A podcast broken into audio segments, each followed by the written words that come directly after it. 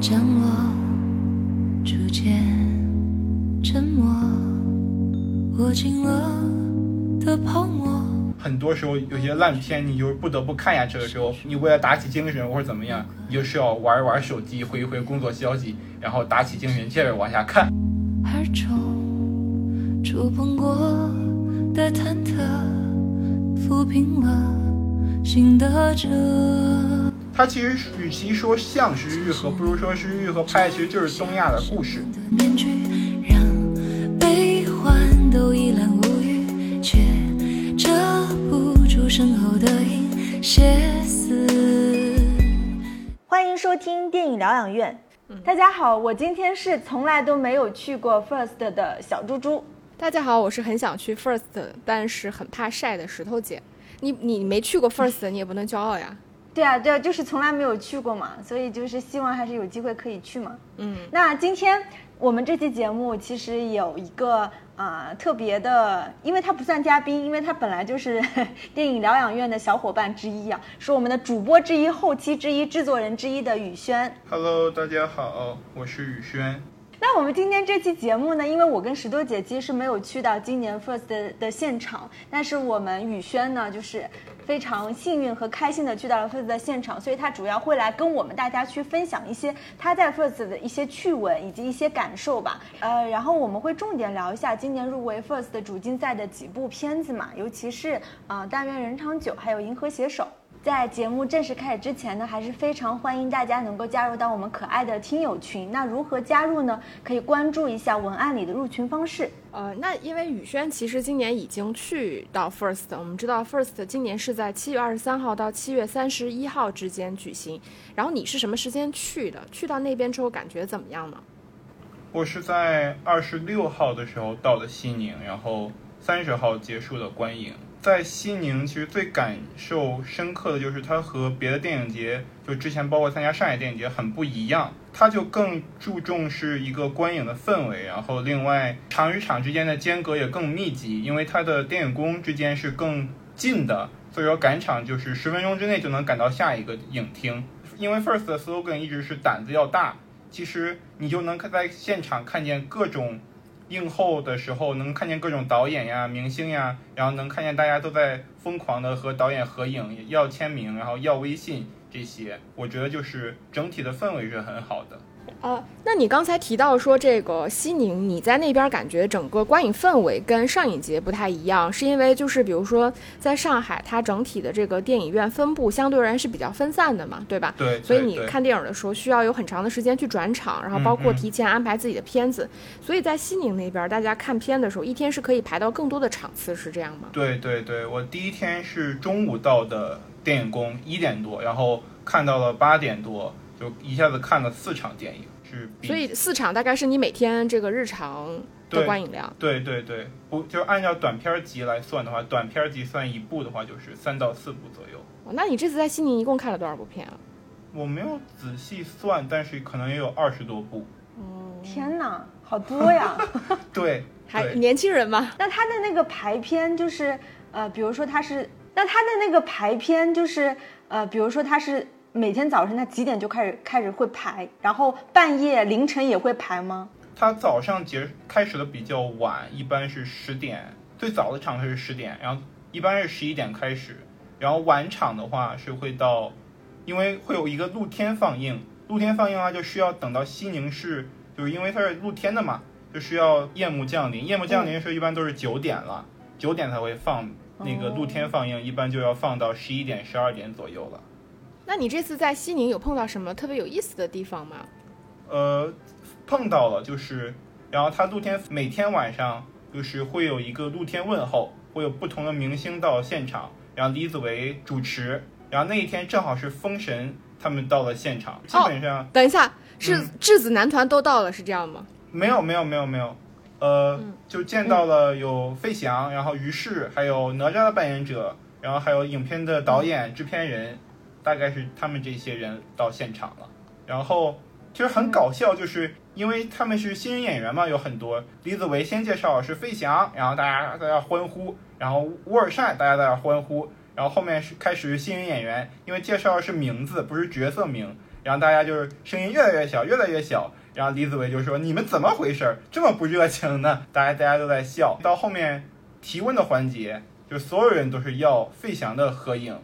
就是说费翔老师，我能上去跟你合个影吗？我为了抢这个和他的合影机会，就不断跳跳，就直起手来想回答他的问题，但是他们一直没有看我们这边，然后跳到最后。然后就因为在西宁，其实海拔是三千多米，差不多有，就跳得很厉害。到最后我一坐上那就感觉心砰砰跳，就快快要高反了感觉。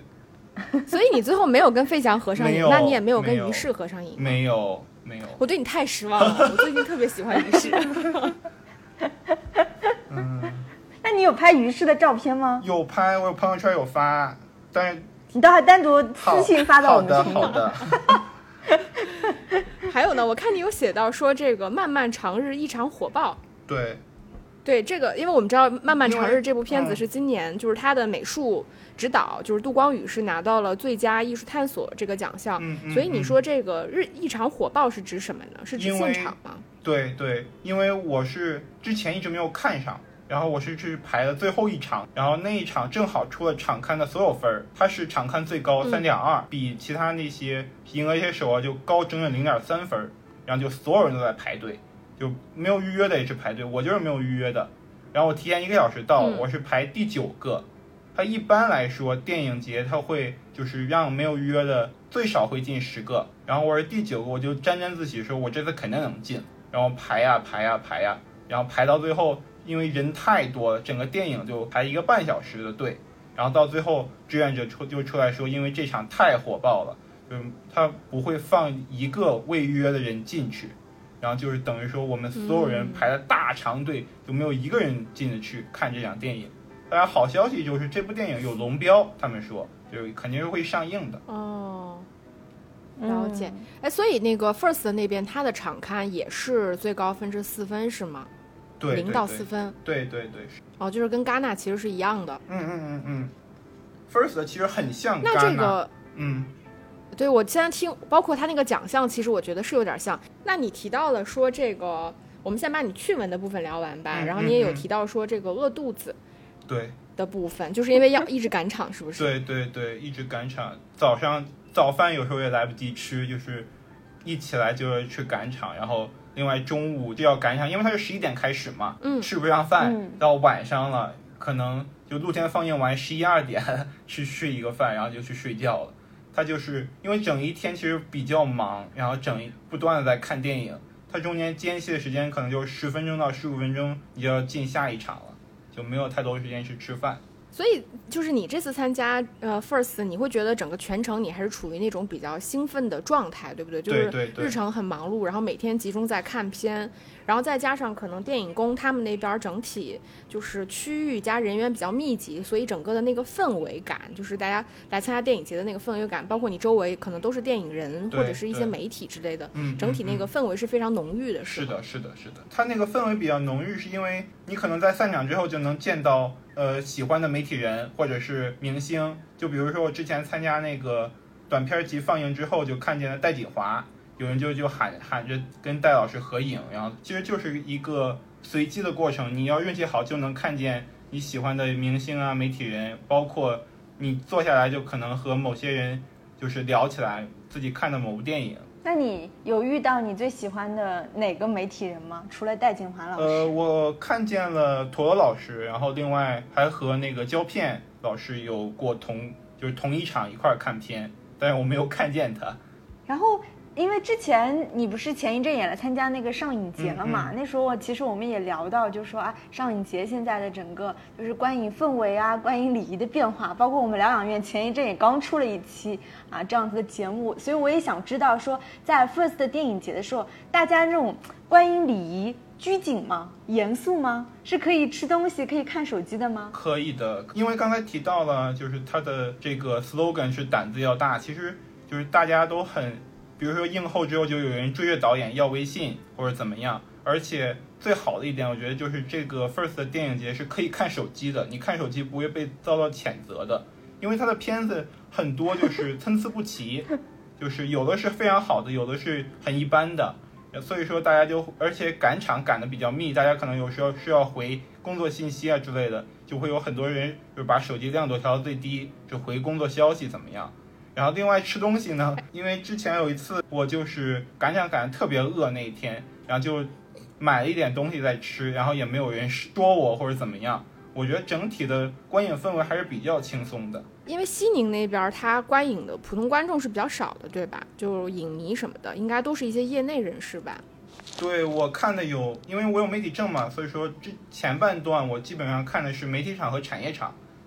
就是看手机的是会更多一些。然后到普通观众的时候也有看手机，但是但是可能更少一点，但是大家也不会谴责你或者怎么样。就整体的观影氛围所以那还是比较好。个西，所以悉尼那边它的就是普通影迷或者是普通观众来观影的人数量多嘛，或者场次多嘛？它有普通场，普通场的话，基本就是大厅会坐满，而且会有很多人未约的等着排队进场。但是我觉得就是更多都是全国各地来的影迷，就是我们在排队的时候就会有普通市民过来问这是什么呀，然后工作人员会介绍这是 First 的青年电影展，可能就是相对来说还是全国来的影迷会更多一些。嗯，明白。其实就是以我来看，我觉得这个有的时候就是这个电影节期间的这个观影氛围，其实跟这一场到底是什么场次，其实是有很大关系的。嗯，因为我们就说上影节不是就再退回到几年前啊，我们说可能不像现在这个观影氛围可能这么严肃。之前其实所有电影节的那些媒体场或者是产业场次，它相对而言的秩序感都会弱一些。嗯，因为大家就是奔着这儿来，其实它都是工作。嗯，就是所以嗯大家对工作的那个环境体验要求就会没有那么的高，嗯就是但是可能放到现在，你就会觉得哎，好像反反而那个环境是会更轻松一点儿的。嗯对。那我想问一下，就是你觉得，就是因为拿着媒体证嘛，去参加 First 电影节，你有感觉受到一些作为媒体的优待吗？有免费咖啡喝吗？好像有，但是我没有去，因为他们都是论坛上。因为我这次时间其实比较紧，我嗯其实没有参加论坛，我就是更，我觉得看片会更重要一点。但是他们论坛上应该是有那种免费咖啡的，虽然我没有去听，然后就没有享受到。小猪猪就对免费咖啡这个念念不忘。其实论坛是很有意思的板块嗯，因为它都嗯是一些偏业内的主题嘛。对对对，是的。下次去参加的时候可以去听一听。嗯嗯嗯，然后，那其实我觉得每次参加电影节，无论是哪一个电影节，都会有一些不同的这种乐趣。而且，尤其是你参加越多的电影节，你就会发现，哎，好像所有电影节都有一些就是大同小异之处，但也都有一些自己独特的这个影迷文化之处。比如说像西宁，其实，在大家的印象里，虽然它也叫这个青年电影展啊，但是西宁确实在国内的整个电影节里边，我觉得现在已经逐渐从可能最开始那种。让大家感觉是一个偏艺术、偏不断成长、新新新导演成长的平台。到现在，我觉得看它可能已经变成国内属于年轻人的这个非常主流的电影节之一，也非常的受大家的热捧。包括最近我们可能感受到，就是朋友圈啊什么，大家不是在西宁，就是在就是分享西宁那边的消息，就可见说 First 这几年其实也受到了非常多的瞩目。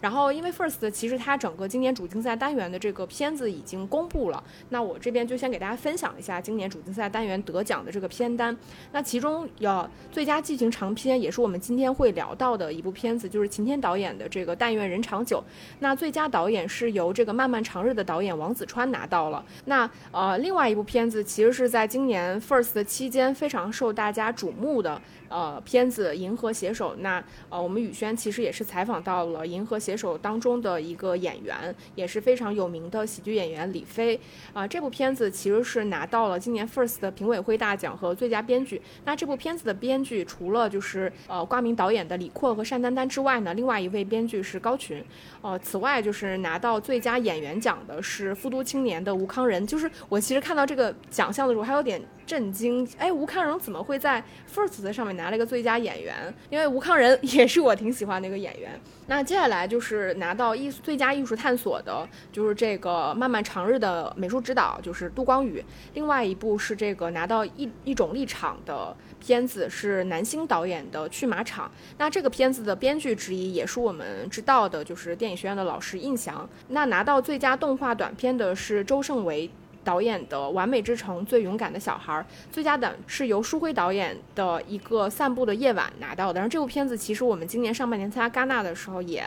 就是知道这部片子它其实是入围了今年戛纳的这个影评人周单元，也是一个短片。另外拿到最佳提及这个奖项的是魏德安导演的一部短片叫《蚂蚁》。这是今年整体的一个片单，然后我不知道宇轩今年其实看完了，就是呃，因为这个是我们知道最终主竞赛单元得奖的一些片子嘛。那你今年大概主竞赛单元看了哪些片子，以及你今年看完整体，就是你在电影节期间看到有没有特别惊喜的一些片子，或者是对这些片子有没有一些什么样的感受呢？嗯，今年其实我和朋友有有聊到，其实今年就是你可以看到非常多关于女性主义题材的电影。就是不管是男性导演拍的还是女性导演拍的，但是他们的主角就可能更多的是聚焦在女性主角上。包括今年那个拿奖的《大约人长久》也是，对吧？对对对对对。最受争议的一部电影，那个《一种立场》获奖的《去马场》，是被影迷们所 唾骂至极的。今年，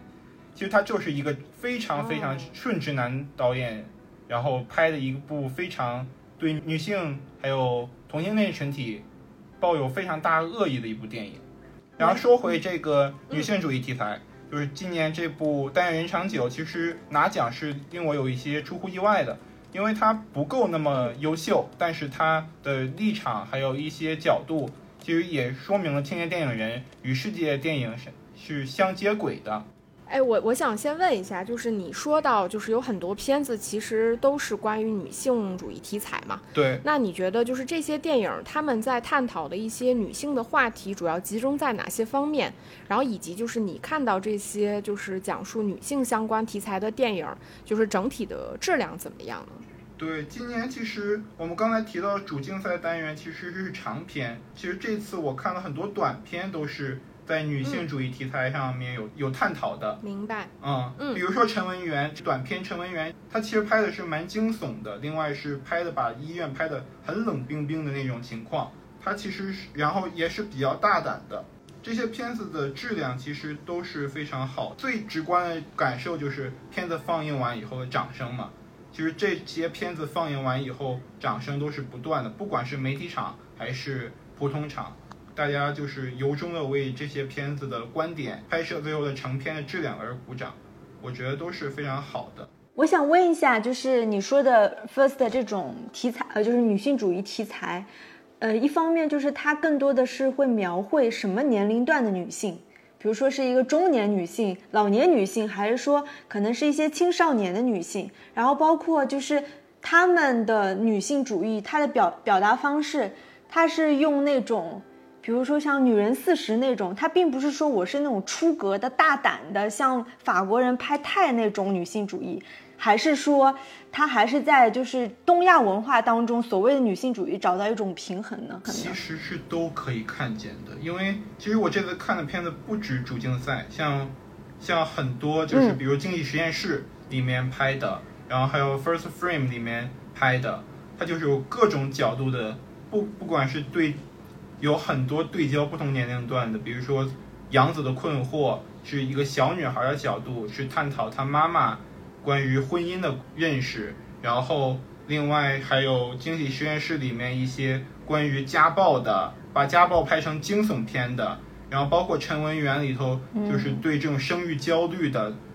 就是各种各样题材。我觉得就是 First 今年我去了以后看到非常欣喜的一点，就是很多青年导演拍的短片。你你可能不知道他未来长片要拍成什么样，但至少他从短片的角度来看，其实都是有很很有自己的想法，很有自己的观点的。嗯。嗯，那我觉得这个片子就是呃创作者创作是一方面吧，另外我觉得说不定 First 今年在选片策略上其实也有向这个女性这个方向去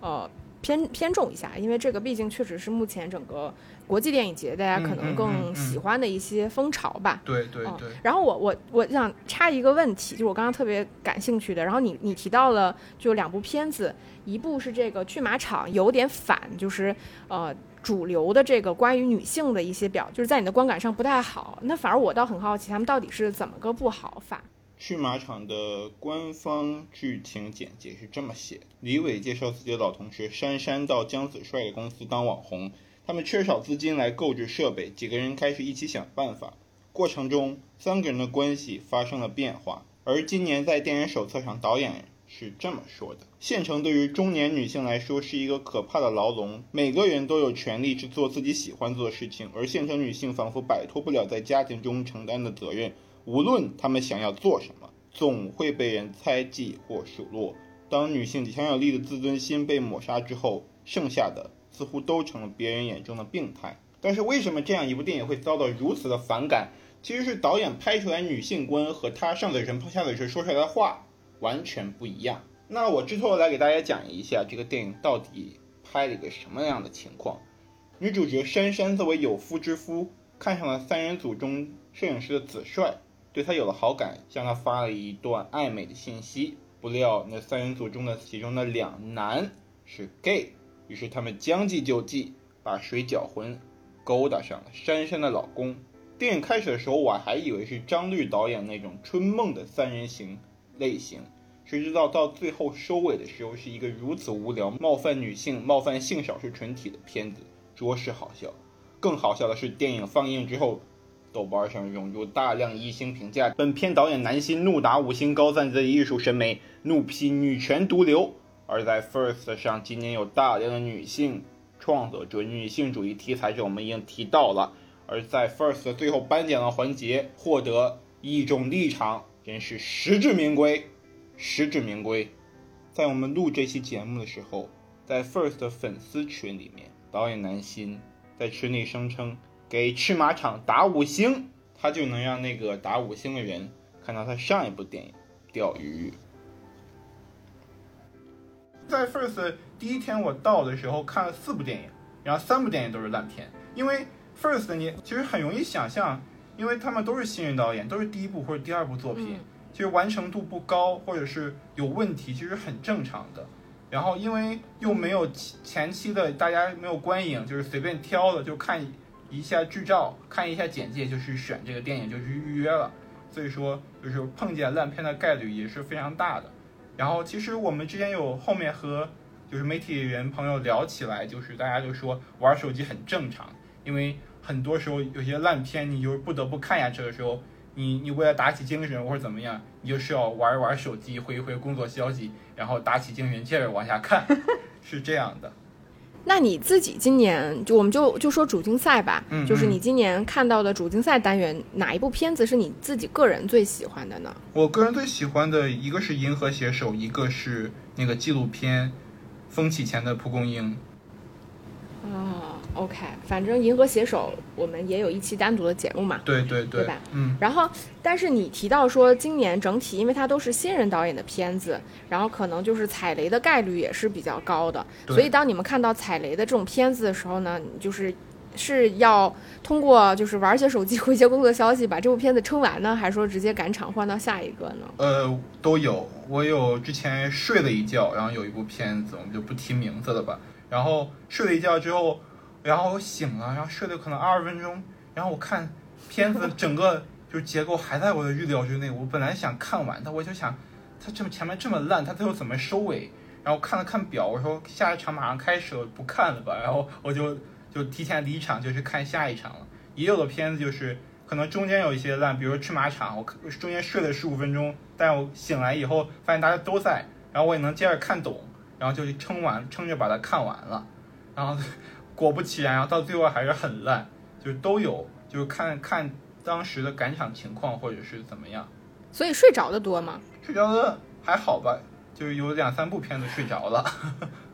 然后我我刚才忘记说了，我觉得今年就是因为那个主竞赛单元的整个评审评审评委会的这个成员也非常的有意思，因为今年评委会的主席是陈冲嘛，嗯，然后他的整个评委会成员有这个杜姐、沈阳、陶晶、姚晨和邹静之。等等，就是你觉得他最后的这个评委会，哎，First 他的那个评整个评奖的过程也是由这个呃评委会几个人来完成的最终的这个评奖，对吧？对。呃呃，那我还想问一个问题，因为当时就是比如说我我们在戛纳的时候，我们就会根据啊。今年的评审团成员是谁，然后揣测说他的品味可能更喜欢哪部电影。那我不知道，在今年就是 First 的这个，尤其是主竞赛单元的吧，能看得出说，比如说陈冲他可能更喜欢哪一部，然后你们会有这样子的揣测吗？没有，没有吧？我我我们没有讨论，因为我的主竞赛好多都没有看，然后就没有讨论。嗯嗯嗯，就是还想问一下，因为你。提到了，其实你除了这个主竞赛单元的长篇，或者是其他单元的长篇之外，其实你今年也看了很多的短片嘛？对对。那就是有没有就是让你看了之后觉得自己自自己感受特别惊艳，或者是觉得特别棒的这个短片，可以给我们分享一下？这样大家以后如果有机会看到这些短片的话，也可以专门找来看一看。我其实看到了，呃，一个散步的夜晚那个书会的两部短片，一个是这个一个散步的夜晚，一个是杀青。其实能看到他的才气。一个散步的夜晚，其实就是前面，就是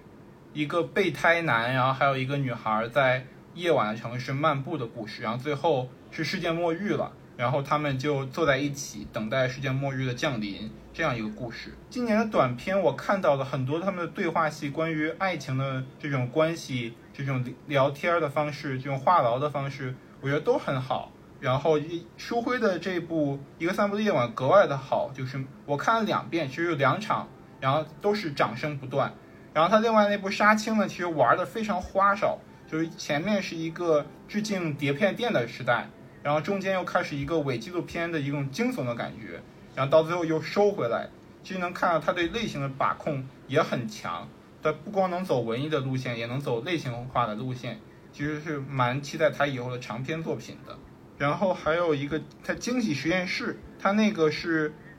待完成的短片，就是影子里的人，是一个关于家暴题材的题。然后他其实做成一种非常惊悚片的那种类型化，然后做的就是，因为到场都是媒体人，然后每一个惊悚点来的时候，大家都能被吓住。其实他还是做的类型元素还是比较扎实的，我觉得也是印象比较深刻的，我觉得也是很惊艳的。然后其实蛮期待。据说他这个短片是会要拍成长片的，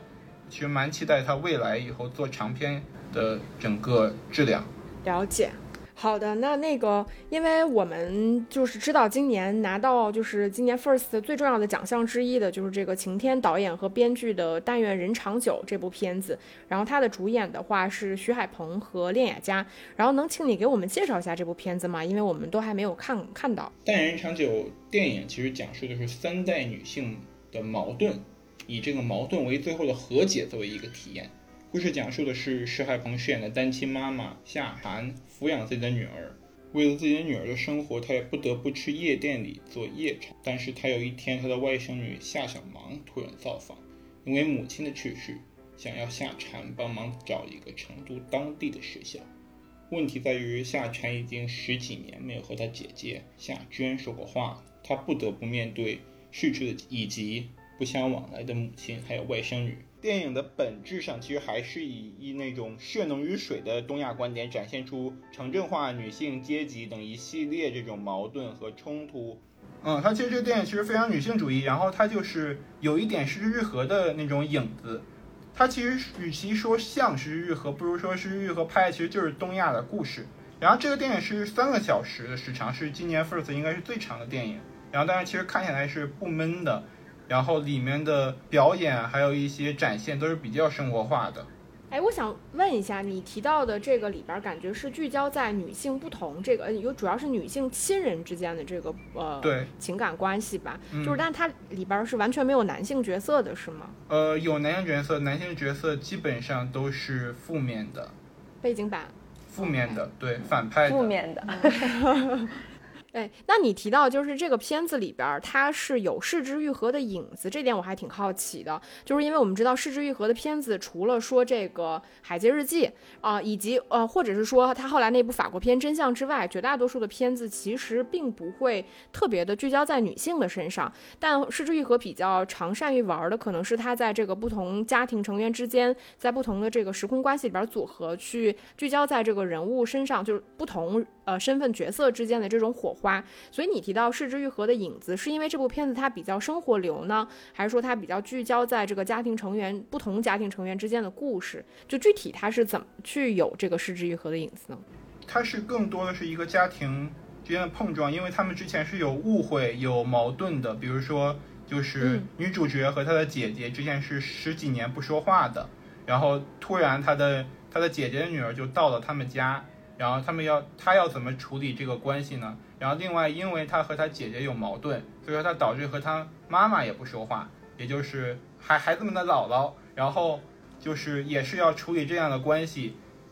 电影中其实会有不同家庭成员各自的展开的描写，会描写施海鹏饰演的夏蝉在生活中、工作中面对的种种困难这些。然后外甥女夏小芒在成都也认识了她自己的好友江爱，一个早熟的女孩，带她认识了世界的多样性，然后成都的不一样。其实片中的女性角色对比于男性来说，都是更隐忍而坚强，但也有自己的自私时刻。其实这种自私时刻，在《是日日和》的早期，比如说《步履不停》中是可以看见有黑暗的一面，然后有这种自私的一面。但是现在《是日和》其实很难看到了。在这部电影里，我们可以看到就是人性的复杂，我觉得这一点是特别好的。然后还有一点就是《是日和》的标志性体验性的物品浴缸，在《但愿人长久》开头，母女两人洗澡的时候就客套邀请了外甥女一起也来，当然了，夏小萌就拒绝了。然后随着影片不断往前推，然后就是矛盾也慢慢的化解，就有了在后半段一家三口在浴缸里一起洗澡的一幕，就是蛮像是日和里面的嗯东西。但是它又不是是对是日和的模仿，我觉得更多是针对中国自己就是特有的这种家庭的一些展开的描绘，我觉得这是比较好的。那它这个片子，因为整个故事背景是发生在成都嘛，它也是一部方言电影嘛。对对对，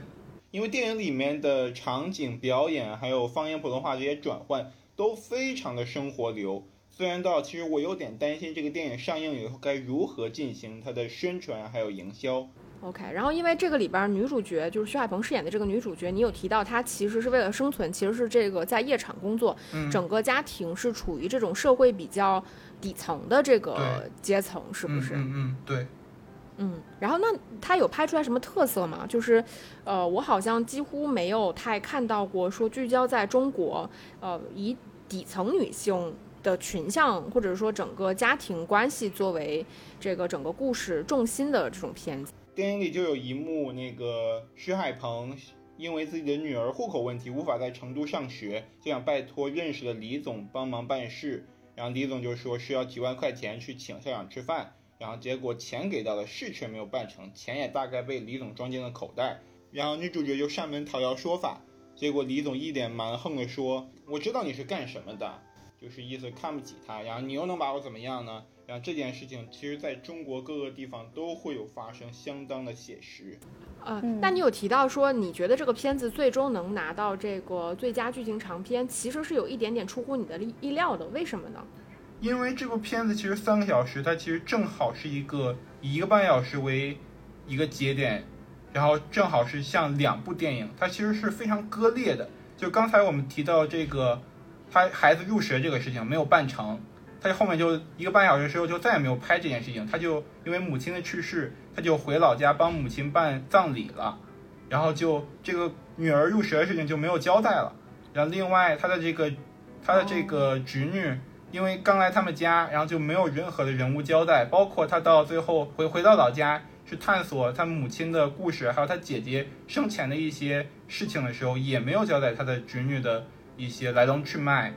这些，他其实就是蛮割裂的一部电影，就是明显就是新人导演想要的东西太多，然后又抓不住重点来表达。但是如果你把这个一个半小时劈开的话，就是前和后。的完成度其实是都比较高的，都有自己要表达的东西，都有自己想要诉说的一些东西。它有缺点，当然也有优点。嗯，明白，就是它在整个电影组织的这个整体性上，可能略微的差了一些，对对对，对吧？嗯嗯。但是呃，这里我也想问，就是呃，因为之前你前前两天，其实你看到《银河携手》这部片子的时候，就我们前面提到是这个单丹丹和李阔导演的这部《银河携手》的时候，你当时就很兴奋嘛，嗯，你就说这部片子上映了之后，就大家一定要去看。然后，那你也可以简单给我们介绍一下这部片子嘛？《银河携手》其实就是讲的携手的故事，两个有点才气的年轻编剧投稿了人生中第一个剧本，然后被甲方认可，然后到被甲方蹂躏，然后两个人不断的坚持到最后放弃的一个故事。因为它是一个喜剧电影，电影里有大量戏谑、肆无忌惮的拆解，让整个电影像玩了起来一样，就非常的过瘾。不同于老态龙钟的电影市场里面那种无聊的喜剧，平庸至极。电影里这部这部电影里的人物精神状态其实是极度贴合当下的。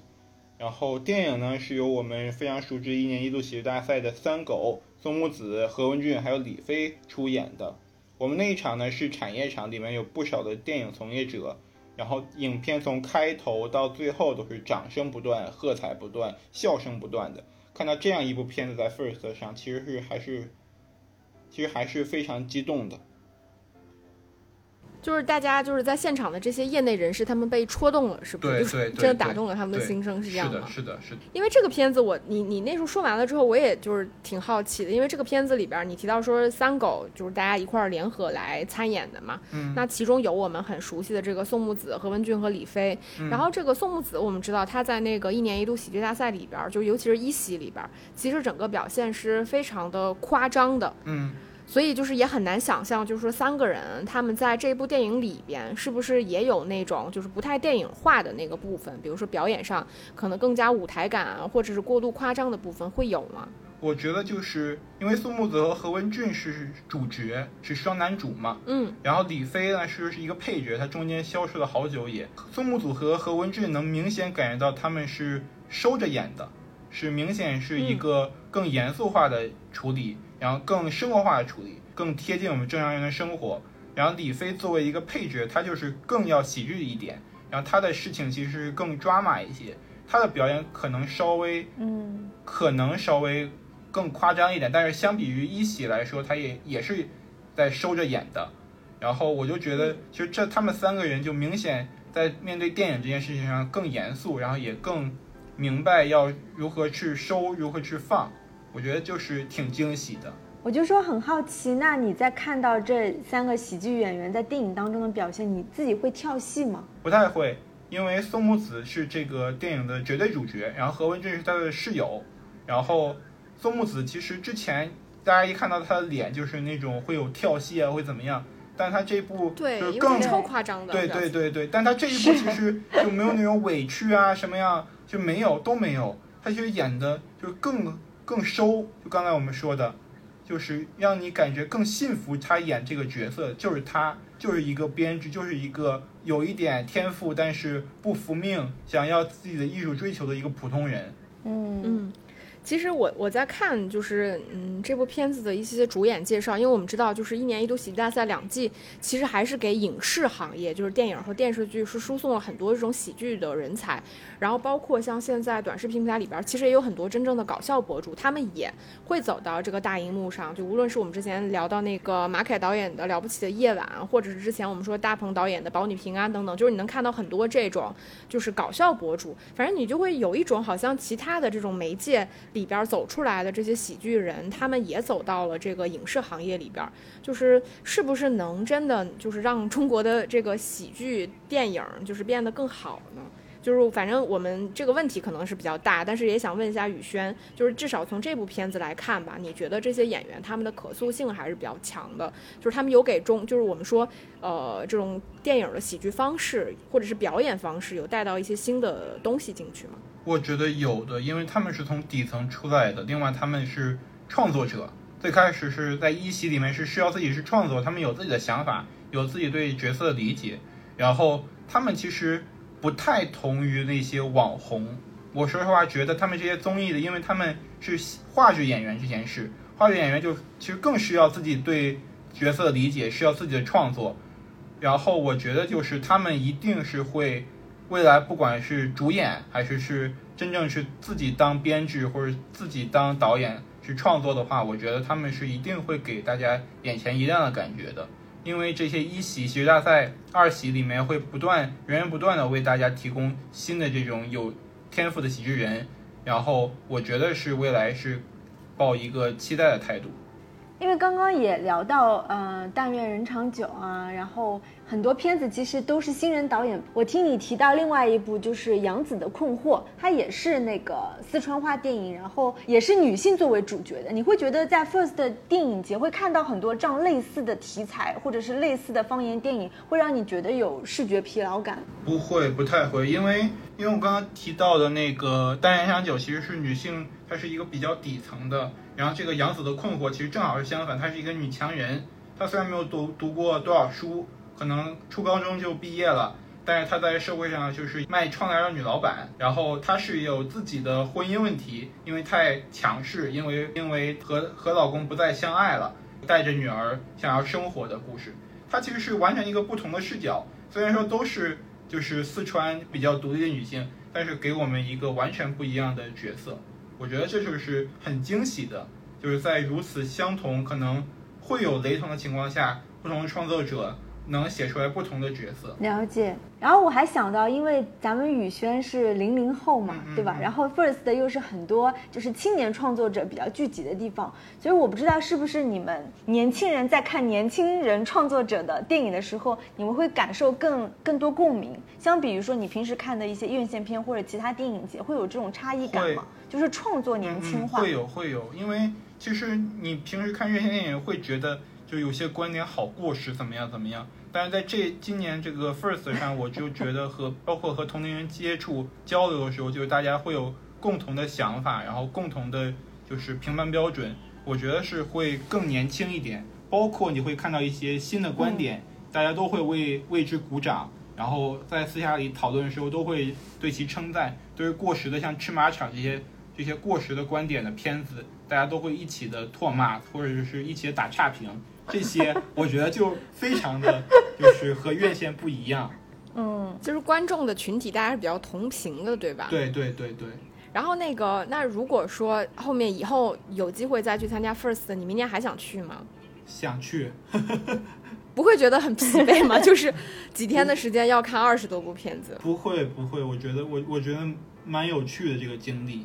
嗯，见到不同的人，见到不同的电影，然后感受到不同的状态，我觉得就是挺有意思的。哎，那我再想问一个问题，因为就是因因为肯定也会有一些年轻人嘛，他们也会想要去参加 First。那你会给那些可能，比如说无论是作为影迷的身份，还是作为媒体的身份，他们可能未来会去参加到 First 的这些人，有什么小的 Tips 可以给到他们吗？